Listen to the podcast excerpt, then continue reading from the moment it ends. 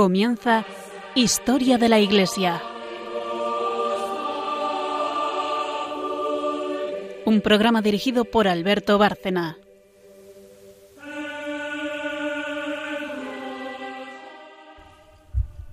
Buenas noches, María Ornedo. Buenas noches. Y buenas noches, Carmen Tour de Montis. Buenas noches. Buenas noches a todos nuestros oyentes. Eh, ahora, después de la pausa, haremos, como siempre, el sumario del programa.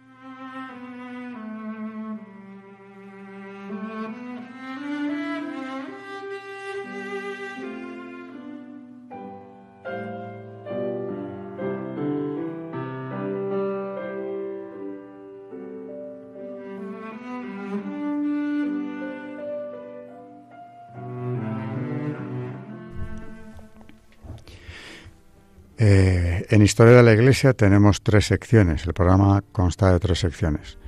Hay una parte histórica a cargo de Carmen Turdemontis, la historiadora de, este programa. Hay luego un santo relacionado con el tema que estemos tratando.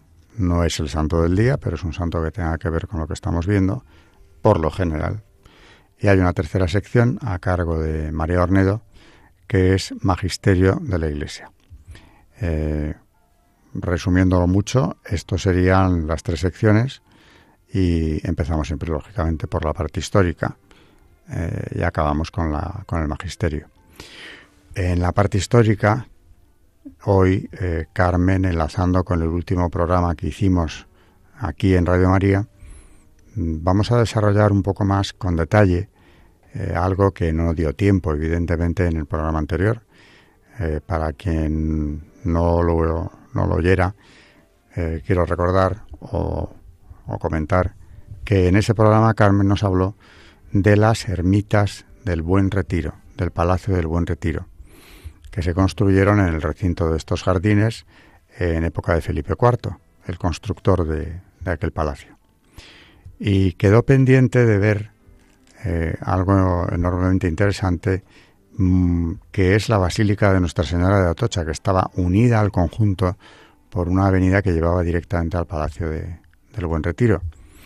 Vamos a aprovechar que hemos tocado este tema y aquí en Historia de la Iglesia eh, vuelvo a repetir, mmm, para quien no lo siga, que llevamos ya bastantes programas relacionando la historia de España con la de la Iglesia, cuya vinculación es estrechísima y evidente. Eh, creo que es conveniente que conozcamos, y más aquí, en un programa hecho en esta casa, las advocaciones marianas y las devociones a la Virgen en esta tierra que es suya, tierra de María, que es España.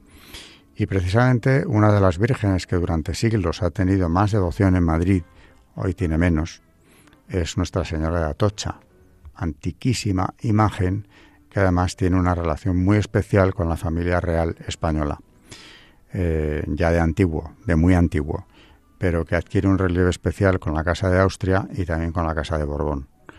Eh, hay un hecho, mmm, Carmen nos lo contará al hablar de, esta parte histórica, que impresiona bastante y es que cuando a Fernando VII eh, lo van a llevar en la práctica ya prisionero a encontrarse con Napoleón, supuestamente en Burgos, luego en Vitoria, era mentira, por fin en Francia, donde quedó detenido ya hasta el final de la Guerra de la Independencia, lo último que hace es ir eh, a la Basílica de Atocha y dejar a sus pies el cetro eh, que le correspondía como rey de España, como poniendo en manos de la Virgen el futuro de, la nación y por supuesto de la, dinastía, puesto que eh, están bajo la protección de, esta Virgen.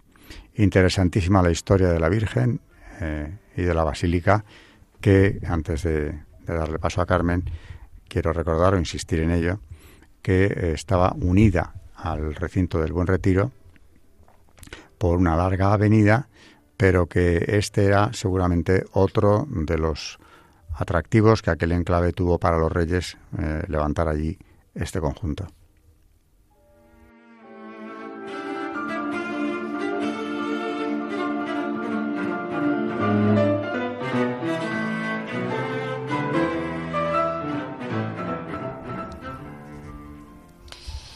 Pues efectivamente vamos a hacer un recorrido histórico por los orígenes eh, de Nuestra Señora de Atocha, que son, como decía Alberto, muy interesantes.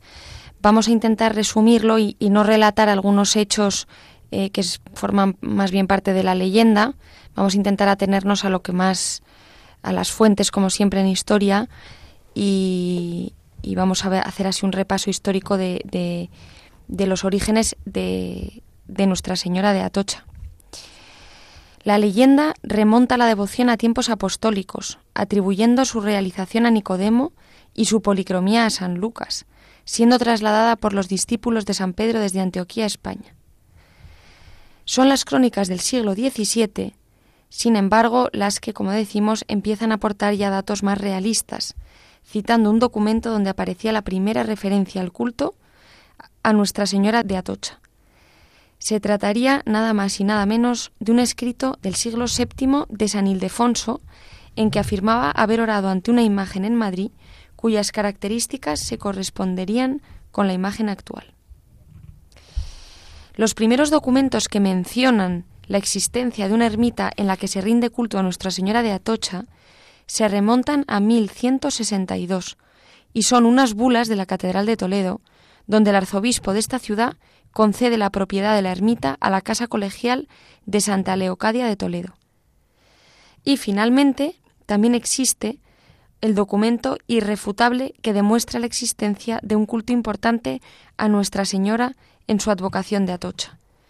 Y lo encontramos en el siglo XIII, en las cantigas de Alfonso X el Sabio, donde se hace referencia directa a dos milagros de Nuestra Señora de Tocha y Madride, que son las cantigas 289 y 315.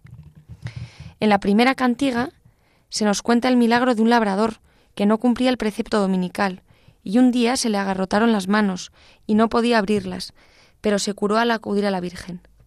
La segunda relata la historia de un niño que se atragantó con una espiga y su madre lo llevó ante la Virgen que lo salvó. En cuanto al nombre de Atocha, existen diferentes versiones acerca del origen de este nombre. Unos consideran que se refiere al supuesto lugar de procedencia de la imagen, Antioquía.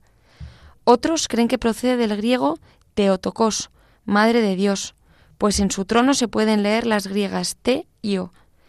Y por último, y que además es la hipótesis más aceptada, el nombre de Atocha haría referencia al lugar donde se erigió su ermita, donde abundan las atochas, que es una planta parecida al esparto. Lope de Vega, por eso, dedicaba un poema a Nuestra Señora de Atocha, queriendo resaltar su humildad. Y dice así el poema de Lope de Vega.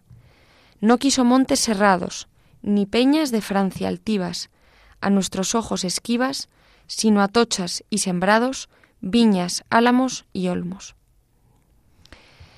Los frailes dominicos, eh, que son por cierto la fuente de este texto que estamos leyéndoles, los frailes dominicos son custodios de la imagen desde el año 1523, año en el que a través de Fray Juan Hurtado de Mendoza, confesor del rey Carlos V, la ermita pasa a ser propiedad de la Orden de los Predicadores.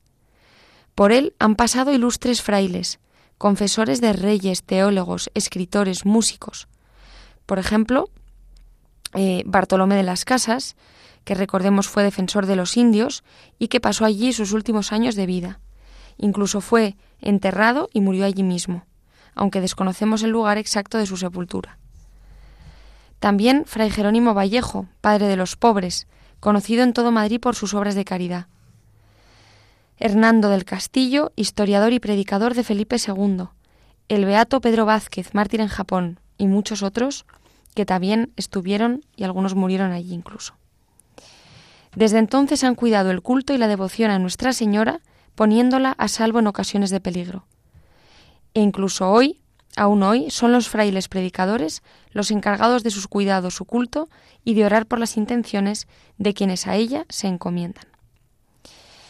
Y como nos anunciaba también Alberto, tiene un vínculo muy especial con la familia real. Y es que siempre existió entre nuestra, la imagen de Nuestra Señora de Atocha y la Casa Real en España una estrecha relación. Según las crónicas, los reyes comenzaron pronto a visitar a la Virgen de Atocha. Alfonso VII, Sancho IV el Bravo, Enrique II, Enrique III, Enrique IV, incluso los reyes católicos. La relación fue especialmente intensa en tiempos de la dinastía de los Habsburgo y posteriormente con los Borbones. Los miembros de la familia real acudían con frecuencia a sus cultos, pasaban por su templo al salir y al entrar de Madrid. De Felipe II se dice que nunca salía de Madrid sin pasar por la basílica. Felipe IV la visitó 3.400 veces, tal y como un fraile de la casa anotó pacientemente. Carlos II quiso que su primera salida como rey de España fuera a Tocha, y allí acudió tras su boda con María Luisa de Orleans, regalando en esa ocasión un manto y una corona de diamantes. Alfonso XII, restaurado el trono, se trasladó de la estación de Atocha a la basílica, donde rezó un Te Deum y la salve. En cuanto los monarcas sufrían una grave enfermedad o estaban en trance de muerte, la imagen de la Virgen era trasladada en procesión solemne hasta el Palacio Real. De hecho, la imagen solo puede procesionar si es con permiso real. En 1562 salió por primera vez para pedir por la salud del príncipe Carlos, que había sufrido una caída. Felipe III y su hijo Felipe IV quisieron tenerla en su habitación en el momento de su muerte. Pero también los monarcas acudían con frecuencia a dar gracias por los triunfos de los ejércitos españoles. Carlos I, por ejemplo, acudió al templo para dar gracias por la batalla de Pavía y tras las victorias de Túnez y Argel. Pronto se instauró la costumbre de depositar en el templo las banderas y pendones de los ejércitos vencidos. Felipe II también organizó un Tedeum tras la victoria de Lepanto, depositando las banderas de los turcos y el estoque de don Juan de Austria, que había sido bendecido por el Papa Pío V antes de la batalla. Y también, como nos contaba antes Alberto, Fernando VII depositó su cetro ante los pies de la imagen cuando salió desterrado para Francia y a su vuelta lo primero que hizo fue dirigirse a venerar a la Virgen de Atocha, recogiendo su cetro y donando la banda de la Orden de Carlos III que llevaba puesta. También, desde muy pronto, se convirtió en costumbre que los reyes presentaran a sus hijos los príncipes e infantes ante la, Virgen, ante la imagen de la Virgen. Así, por ejemplo, el 7 de diciembre de 1629, Felipe IV y su esposa presentaron al príncipe Baltasar Carlos.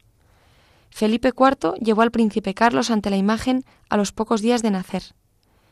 E incluso hasta el día de hoy, las infantas Leonor y Sofía, hijas de los últimos reyes, Felipe VI y Leticia, fueron las últimas en ser presentadas ante la Virgen en 2006 y 2007. También es frecuente que los reyes fuesen a dar gracias al templo de Atocha tras la celebración de su matrimonio. El rey Fernando VII se casó con doña María Cristina de Borbón en palacio y después acudieron al santuario de Atocha, donde tuvo lugar la ceremonia de velaciones y después un Te Deum. El 10 de octubre de 1846 tenía lugar en el salón del trono del Palacio Real el matrimonio entre Isabel II y su primo Francisco de Asís y la infanta Luisa Fernanda de Borbón y Antonio de Orleans, el duque de Montpensier. Al día siguiente se celebraba la ceremonia de velaciones en el templo de Atocha. Solo un monarca eligió la basílica para celebrar su enlace. El 23 de enero de 1878, a las 12 de la mañana, contraían matrimonio el rey Alfonso XII con doña María de las Mercedes de Orleans y Borbón, ante la imagen de Nuestra Señora. En 1879, vuelve a la basílica para casarse con doña Cristina de Austria. También tenemos algunas anécdotas, como por ejemplo, en tiempos de Felipe III, cuando se instauró la costumbre de acudir cada sábado a la basílica a orar con los frailes y cantar la salve al final de la celebración. Es la llamada sabatina que aún hoy se sigue celebrando, aunque ya sin la asistencia de la familia real.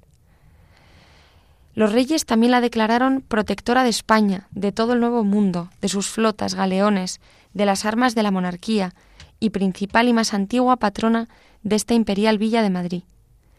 Carlos IV, en agradecimiento, concedió a la Virgen el toisón de oro, Fernando VII la Gran Cruz de Carlos II, y la reina Isabel II regaló sus joyas, con las que se hicieron las coronas de la Virgen y el Niño, hoy custodiadas en el Palacio Real.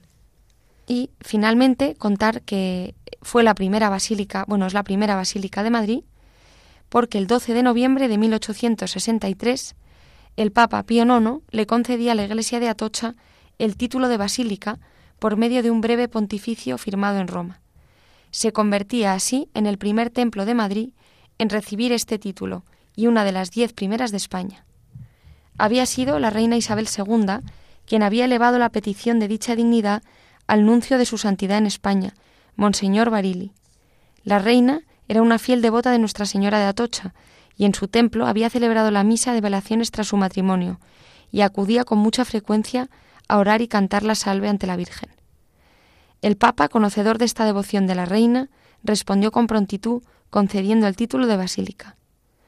La Real Basílica de Atocha estuvo por espacio de diez años, desde 1878 a 1888, como sede de la parroquia de Nuestra Señora de las Angustias. Como dato de interés, podemos consignar que en 1883 fue allí bautizado el filósofo madrileño don José Ortega y Gasset. El año 1924, los dominicos que no podían olvidar a la Virgen de Atocha, que con tanta devoción y cariño habían custodiado durante cuatro siglos, solicitaron al rey Alfonso XIII concediese facilidades para restaurar el convento e iglesia de la Virgen. Se realizaron las obras con mayor rapidez y el primer sábado de noviembre del 1926 se hizo el solemne traslado de la Virgen desde la parroquia del Buen Suceso hasta su nueva iglesia, donde fue recibida por Su Majestad el Rey y su madre, la Reina María Cristina, reanudándose una nueva era en el culto a la Virgen de Atocha quedó interrumpido de nuevo el culto en los azarosos años de nuestra guerra civil, al ser asaltados e incendiados el convento y la iglesia el 20 de julio del 36. Y los religiosos que no pudieron escapar aquel día trágico fueron martirizados. Se perdió todo cuanto de valor se guardaba en el recinto, pero Dios quiso que se pudiera salvar únicamente el mayor tesoro de la casa, la imagen de la Virgen de Atocha, que había sido retirada días antes de su trono y había sido entregada para su custodia a una familia amiga de la comunidad. En 1939, aprovechando las sólidas paredes maestras que habían quedado en pie después del incendio, entre ruinas, se habilitó el salón del sótano para capilla, y en aquella especie de catacumba la Virgen volvió a ocupar su sencillo y humilde trono. El actual templo fue inaugurado en Navidad de 1951 y es obra de Diego de Méndez. Se establece entonces una nueva comunidad en el convento de Atocha y comienza un nuevo gran periodo de actividad cultural, pastoral y educativa. En 1963 se levantó el Colegio Virgen de Atocha, que la comunidad de Atocha gestionó durante más de 40 años hasta que pasó a la Fundación Educativa Santo Domingo, aunque frailes del convento siguen participando en la pastoral del colegio. En 1965 se erigió la parroquia de Nuestra Señora de Atocha, lo que supuso un gran impulso pastoral en el barrio que aún hoy continúa con intensidad. La vinculación de la Casa Real con la Basílica también se ha mantenido durante el siglo XX. Los actuales reyes, Felipe VI y Doña Leticia, se acercaron al templo tras su boda para presentar el ramo a la Virgen, y en dos ocasiones más a presentar ante su patrona a sus dos hijas. Bueno, pues una historia larguísima, cargada de historia, valga la redundancia, de vinculación con la Casa Real con todo aquel conjunto del Buen Retiro muy cercano y es digno de comentar que haya podido sobrevivir la imagen a todas estas vicisitudes. El templo fue eh, incendiado, destruido en la guerra, precisamente en el primer verano de la guerra, como tantos otros.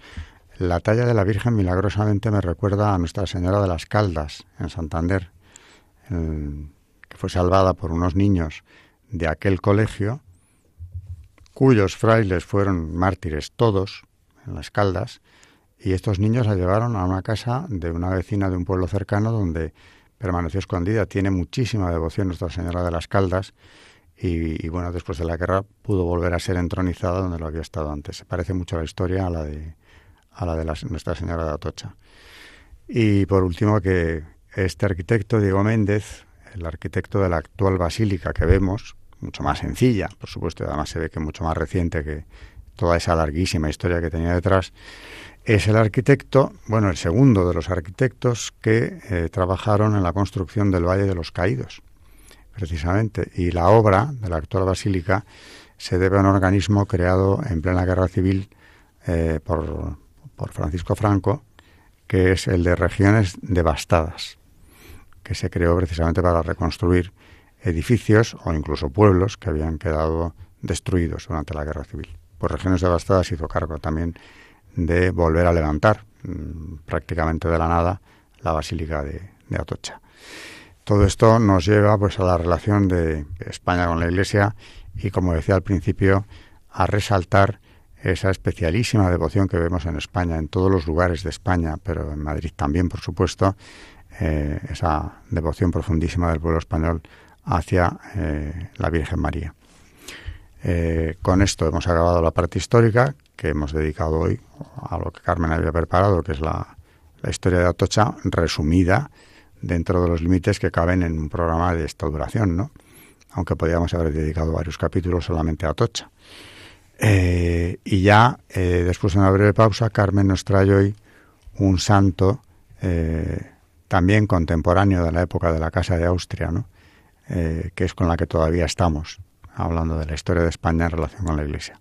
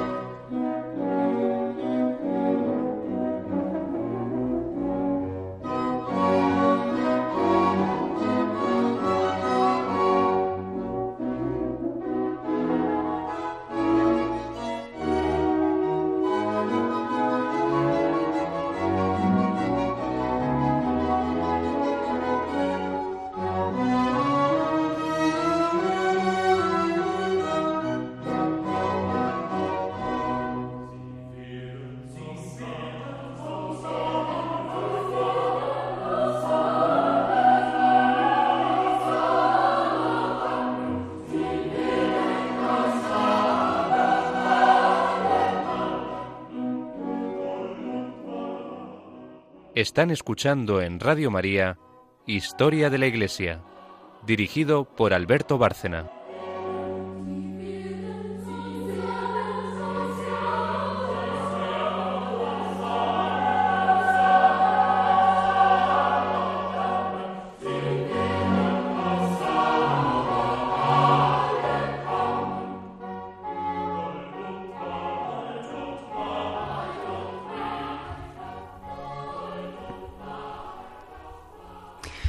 Pues adelante con este santo eh, tampoco muy, muy, conocido, o no tanto como debería de serlo, ¿no? Por eso también hemos decidido traerle hoy aquí. Bueno, Carmen, es, es tu sección también del santo.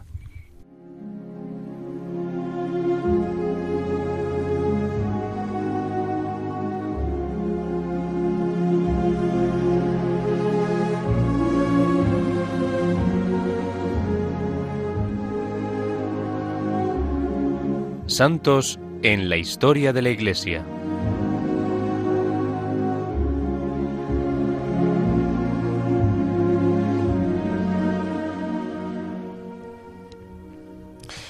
Hoy vamos a hablar de San José de Cupertino, un santo del siglo XVII.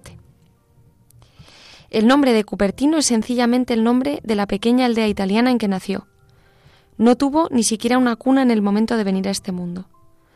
Su madre le dio a luz en una cabaña de pastores y le crió enclenque enfermizo y en la mayor miseria.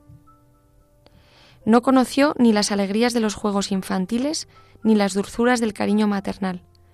Sus compañeros le despreciaban y todo el mundo se reía de él. Largo tiempo se sostiene entre la vida y la muerte hasta que un ermitaño le frota con aceite y le sana. Sin embargo, se le sigue mirando como el hombre más desgraciado del mundo, por esa confusión extraña de nuestro lenguaje, pues si en algo sobreabunda aquel niño, era precisamente en la gracia, que iba a sacarle de la oscuridad y del desprecio. Un día, el niño anuncia que quiere hacerse religioso, y a sus padres se les abre el cielo, pensando que al fin iban a quitar aquel trasto de casa. Pero no habían previsto los fracasos y las negativas. En todas partes le rechazan. No vales para fraile, le dicen. En la orden de los franciscanos tiene dos tíos que pueden favorecerle, pues igual que los demás también le cierran la puerta. Es incapaz de sostener decorosamente un interrogatorio, incapaz de hablar sin decir tonterías. Entra en un noviciado y vuelve a salir, y todo en su vida son repulsas y decepciones. Ya se acerca a los 20 años, cuando en un convento de capuchinos, juzgando que podrá servir para algo en calidad de hermano lego, le admiten. No tardaron en arrepentirse de su generosidad. A la incapacidad natural del novicio se juntaba su preocupación sobrenatural para hacerle más inútil. No hubo nadie capaz de comprenderle, nadie que llegase a sospechar que había algo extraordinario en aquel muchacho. Solo averiguaron una cosa, que era muy, muy distraído. Nadie pensó que aquellos destrozos que hacía por torpeza podrían ser efecto del éxtasis, que aquellas distracciones tenían todo el aspecto de abstracciones sobrenaturales, y que lo ridículo de aquella vida era sencillamente prodigioso. Y juzgándole tan inútil para la vida espiritual como para la material, le arrojaron de la casa. Más tarde confesó el novicio que al quitarle la túnica sintió el mismo dolor que si le arrancasen la piel. Salió del convento medio desnudo. Los buenos capuchinos debían de estar de mal año y por otra parte pensarían que hartos desperfectos había hecho el joven en la comunidad para que encima le diesen un traje nuevo. El hecho es que José se alejó sin sombrero, sin medias y sin zapatos. Tal debía ser su facha que unos perros salieron de un establo, se le echaron encima y le acabaron de destrozar sus harapos. Insultado y rechazado, el joven se echa a peregrinar y con una paciencia inalterable investiga la voluntad de Dios con respecto a él. Al mismo tiempo, hace nuevas diligencias para entrar religioso y al fin consigue, sin duda por influencia de sus tíos, que le admitan los franciscanos conventuales de Santa María de la Grotela, para cuidar la mula del convento. Más perspicaces que los capuchinos, los franciscanos se percatan de que no todo es necedad en el nuevo postulante. De cuando en cuando por su frente pasan ráfagas de iluminación, que florecen en sentencias admirables. Los superiores le sacan de la cuadra y ponen libros en sus manos. Muy poco es lo que pueden conseguir de él.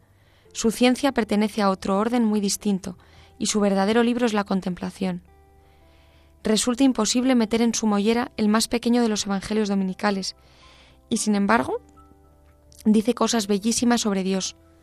Se empeñan en hacerlo sacerdote. Para rezar la misa de cada día le dicen, ya sabes bastante. Era muy poco lo que sabía. De todo el Evangelio no hubiera acertado a explicar más de aquel verso, bienaventuradas las entrañas que te llevaron. Y sucedió que cuando fue a examinarse para el diaconado, el obispo abrió su breviario y dio precisamente con aquella frase. José apenas pudo contener la risa, pero comentó sabiamente el pasaje evangélico. A pesar de todas sus incapacidades, Cupertino fue ordenado sacerdote. Entonces fue cuando quedó envuelto en una miseria mucho más terrible que cuantas habían sufrido en toda su juventud. A los íntimos consuelos que desde niño le sostenían, sucedió una aridez sombría. A la santa despreocupación de otros tiempos las más violentas tentaciones. Me quejaba mucho a Dios de Dios, decía más tarde.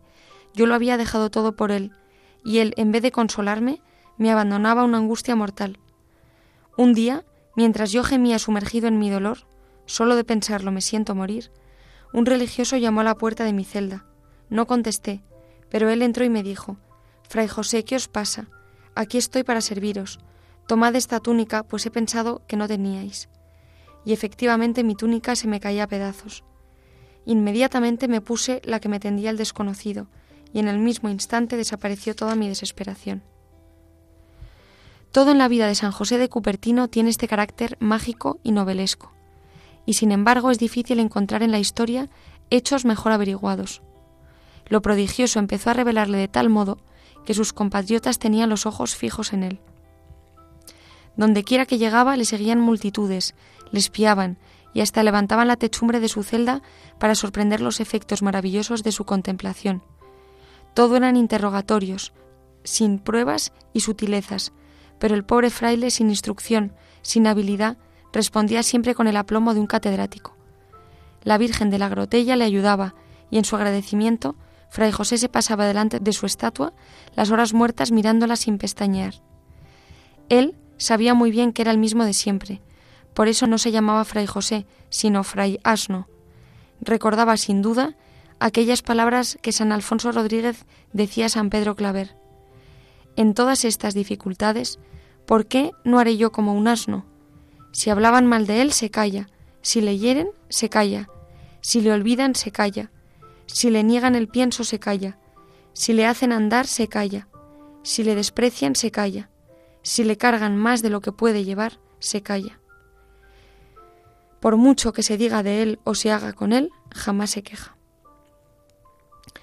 Por su simplicidad, por su paciencia, por la rudeza de su figura, por su carácter de bonachón, por su prontitud, en llevar las cargas más pesadas, andando lentamente y con la cabeza inclinada, Fray José tenía ciertamente alguna semejanza con ese humilde animal, y hasta le recordaba en la terquedad de su temperamento, vencida solo por la obediencia. Pero este asno volaba, tenía la graciosa ingravidez de las palomas. Una gran parte de su vida se la pasó en el aire, suspendido entre el cielo y la tierra. La contemplación era en él tan esencial que ni en medio de las más rudas tareas le abandonaba. Los santos sencillos, a quienes los sabios suelen mirar con aire de desdén, tienen de ordinario cierta predilección por los animales. En Fray José, que se honraba con el nombre de un animal, esa predilección era una verdadera familiaridad. Y en favor de, de esos sus amigos hizo algunos de sus prodigios más notables. Llamado por él un rebaño de carneros, se precipitó alborozado en la iglesia para acompañarle en la oración. En cierta ocasión, una tempestad de granizo mató a casi todas las ovejas de la aldea en que estaba su convento. Los campesinos fueron a contarle su desgracia, y él fue tocando uno por uno los cadáveres, diciendo, En nombre de Dios, levántate. Y todos revivieron. Pero una de ellas cayó otra vez en tierra. Entonces Fray José, con voz casi irritada, gritó, Levántate y permanece viva. Y así fue. Cada día a la hora de los oficios aparecía en la ventana del coro, acompañando con sus trinos el canto de las monjas. De pronto dejó de cantar y las monjas se quejaron de ello a José. El pájaro tiene razón. ¿Por qué le insultasteis? Las monjas empezaron a sincerarse, pero se averiguó que una de ellas había hecho por espantar al animal. No obstante, José aseguró que el pájaro volvería, y volvió. Seguramente había olvidado o perdonado la ofensa.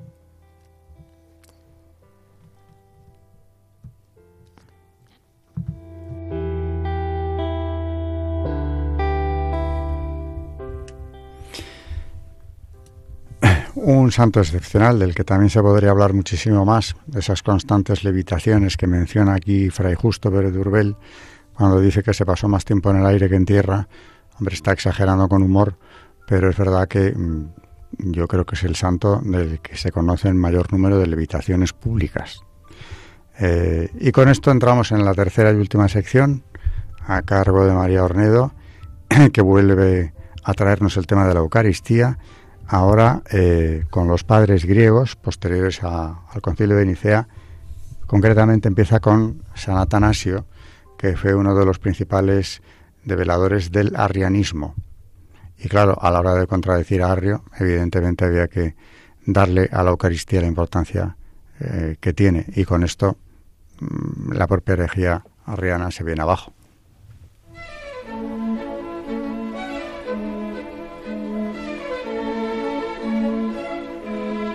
El Magisterio de la Iglesia.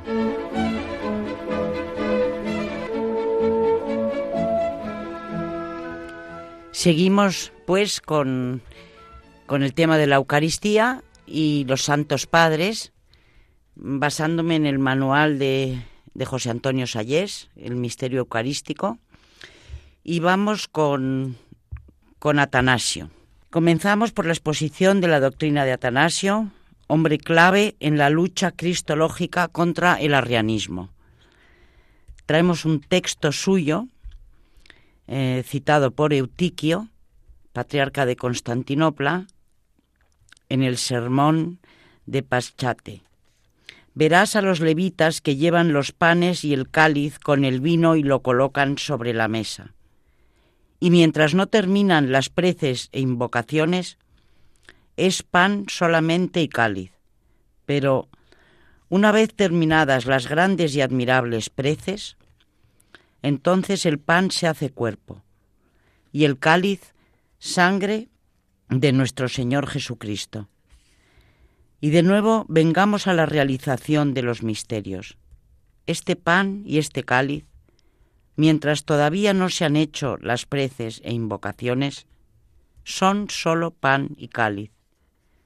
Pero tan pronto como se emiten tan grandes preces y santas invocaciones, el Verbo desciende al pan y al cáliz y se hace en su cuerpo. Encontramos aquí una clara afirmación de la transformación del pan y del vino por la recitación de las preces. La fórmula de invocación para que descienda el verbo y transforme el pan y el vino recuerda a la anáfora de Serapión, en concreto la epíclesis. Venga de verdad tu verbo santo sobre este pan, a fin de que el pan llegue a ser el cuerpo del verbo, y sobre el cáliz, a fin de que el cáliz llegue a ser sangre de la verdad. Seguimos ahora con Cirilo de Jerusalén.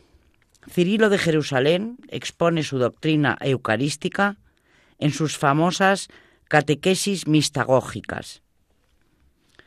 Es un testigo de la fe en la transformación que experimentan el pan y el vino, los cuales, bajo la invocación del Espíritu Santo, se convierten en el cuerpo y la sangre de Cristo. El pan y el vino de la Eucaristía eran sólo pan y vino antes de la santa invocación de la adorable Trinidad. Pero después de la invocación, el pan se hace cuerpo y el vino sangre de Cristo. En la catequesis cuarta apela a la conversión del agua en vino y habla del cambio metabalón del pan y del vino en el cuerpo y la sangre de Cristo. Claramente enseña que no se ha de juzgar por lo que dicen los sentidos, pues en este caso una cosa es lo que dice lo que dicen los sentidos y otra la fe. No los tengas, pues, por mero pan y mero vino, porque son cuerpo y sangre de Cristo, según la aseveración del Señor. Pues aunque los sentidos te sugieran aquello, la fe debe convencerte. No juzgues en esto según el gusto, sino según la fe, que cree con firmeza sin ninguna duda, que has sido hecho digno del cuerpo y de la sangre de Cristo. Esto es algo que repite frecuentemente. Cirilo se hace exponente claro de la epíclesis, en virtud de la cual el pan y el vino son cambiados en el cuerpo y la sangre de Cristo. Después que nos hemos santificado a nosotros mismos con estos himnos espirituales, invocamos al Dios amador de los hombres para que envíe su Santo Espíritu sobre la oblación, para que haga al pan cuerpo de Cristo y al vino sangre de Cristo. Pues ciertamente cualquier cosa que tocare el Espíritu Santo queda santificada y cambiada. Ahora vamos con Gregorio de Nisa. Gregorio de Nisa presenta una doctrina según la cual el hombre, compuesto de alma y cuerpo, debe alcanzar aquel que da la vida. El alma lo alcanza por la fe, pero el cuerpo lo tiene que alcanzar por la comida y la bebida. Es necesario y es recibiendo el cuerpo de Cristo como la carne alcanza la medicina necesaria. Gregorio alude al pan que Cristo, Verbo Divino, comió en la tierra, convirtiéndolo en la sustancia de su cuerpo. Ahora, en la Eucaristía, también el pan es transformado en el cuerpo de Cristo, si bien no se hace cuerpo por asimilación, sino por conversión inmediata. Pues allí la gracia del Verbo santificó el cuerpo cuya consistencia provenía del pan. Aquí igualmente el pan, como dice el apóstol, es santificado por el verbo de Dios y por la oración, no metiéndose por vía de alimento para llegar a ser el cuerpo del verbo, sino transformándose instantáneamente en el cuerpo por el verbo. Como dijo el verbo, esto es mi cuerpo. El cuerpo de Cristo, que se alimentaba de pan, fue elevado a la dignidad divina mediante la inhabitación del Verbo de Dios. Rectamente, por tanto, creemos que también ahora el pan, santificado por el Verbo de Dios, es transformado en el cuerpo del Verbo de Dios. Bueno, se nos ha ido hoy eh, prácticamente el tiempo, como nos suele pasar, y habría mucho que comentar, porque además estos eh, textos que ha traído de, Eucaristía María, de estos eh, padres griegos, son clarísimos. Pero tenemos que despedirnos ya, así que gracias María Ornedo y buenas noches. Buenas noches y muchas gracias. Gracias y buenas noches, Carmen Tour de Montis. Gracias y buenas noches a todos. Y buenas noches a todos nuestros oyentes de Radio María, aquí en este programa Historia de la Iglesia.